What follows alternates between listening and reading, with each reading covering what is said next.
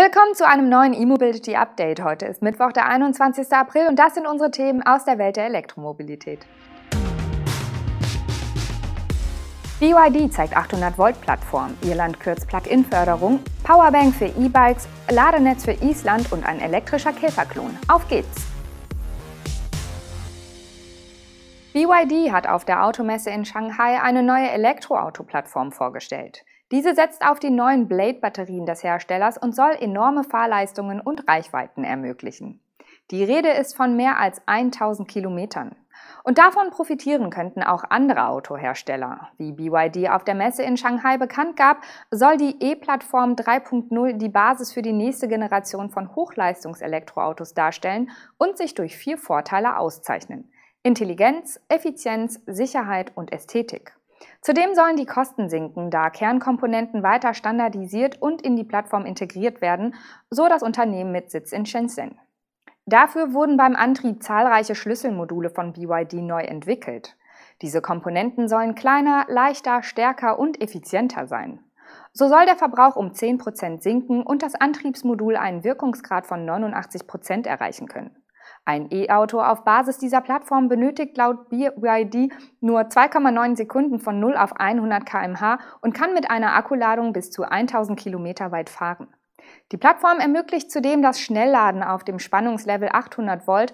Eine genaue Ladeleistung wird aber nicht genannt. In fünf Minuten soll Strom für 150 Kilometer geladen werden können. Alle Angaben sind jedoch mit Vorsicht zu genießen, da sie auf chinesischen Normen basieren und in der Regel mit Alltagswerten nicht viel gemein haben. Immerhin will BYD seine neue Plattform auch anderen Autobauern anbieten.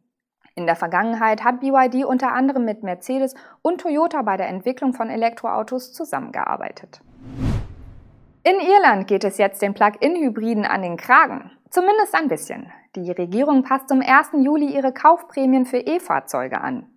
Während reine Elektroautos weiterhin mit 5000 Euro bezuschusst werden, wird die Förderung für Plug-in-Hybride auf 2500 Euro halbiert. Eine weitere Änderung betrifft beide Antriebsarten. Sowohl Elektroautos als auch Plug-in-Hybride werden ab Mitte des Jahres nur noch gefördert, wenn ihr Listenpreis maximal 60.000 Euro beträgt. Bisher waren die Preise der förderfähigen Fahrzeuge nicht gedeckelt. Das Umweltministerium erklärt in einer Mitteilung, dass die Unterscheidung zwischen BEF und PHEV im Einklang mit anderen Ländern in der Europäischen Union vorgenommen wurde, da die realen Emissionen oft höher sind als von den Herstellern angegeben.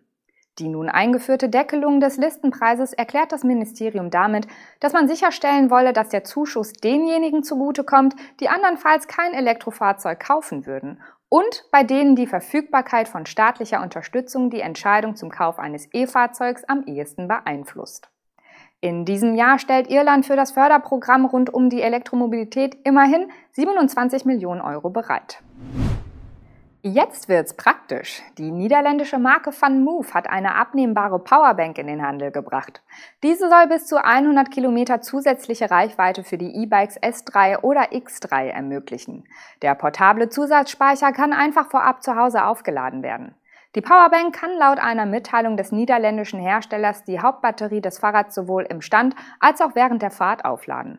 Sie wiegt 2,8 Kilogramm, lädt in drei Stunden von 0 auf 100 Prozent auf und kostet 348 Euro plus Liefergebühr, falls sie nicht zusammen mit einem Bike gekauft wurde. Bestellt werden kann die Powerbank ab sofort. Die Auslieferungen starten ab Juni. Das neue Produkt biete ein massives Leistungsupgrade, fast eine Verdoppelung der Energiekapazität der FunMove E-Bikes, teilen die Niederländer mit.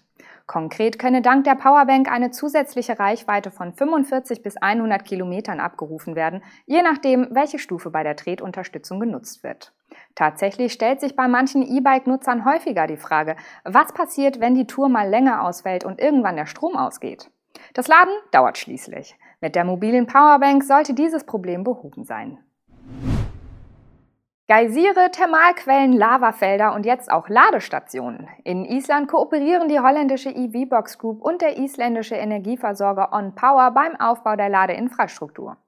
An 28 Standorten in und um die Hauptstadt Reykjavik hat das Duo bereits 136 öffentliche Ladepunkte installiert. In den kommenden Monaten sollen weitere 84 hinzukommen. Bei den Geräten handelt es sich um AC-Ladestationen mit je zwei Ladepunkten vom Typ EV-Box Business Line. OnPower und EVBox begründen ihre Ladeinfrastrukturoffensive um Reykjavik mit dem Hinweis, dass es in Island die zweitmeisten Elektrofahrzeuge pro Kopf gebe. Bekannt ist zudem, dass die isländische Regierung bereits 2018 eine Klimastrategie angekündigt hat, um den Inselstaat bis 2040 CO2-neutral zu machen. Dazu gehört auch ein Neuzulassungsverbot von Autos mit Verbrennungsmotoren ab dem Jahr 2030. Außerdem wird die Zahl der Tankstellen reduziert. OnPower generiert und vertreibt in Island Strom hauptsächlich aus geothermischen Quellen. Mit diesem fahren künftig also auch immer mehr Elektroautos. Und zum Schluss gehen wir noch einmal kurz auf die Automesse in Shanghai. Dort wurde diese Woche auch ein Elektroauto im Stile des VW Käfer vorgestellt. Es kommt allerdings nicht von Volkswagen, sondern von Aura. Dabei handelt es sich um eine Marke des chinesischen Herstellers Great Wall Motors. Der Elektrokäfer hört aber selbstverständlich nicht auf diesen bewährten Namen, sondern heißt etwas überraschend Punk Cat. Diese Modellbezeichnung entstammt einer Internetumfrage, die Aura durchgeführt hatte. Von den vier Fahrzeugen, die Aura derzeit verkauft, sind übrigens drei nach Katzen benannt. Details zum Elektroantrieb des Käfers, pardon, der Punk-Katze, nennt Aura leider nicht.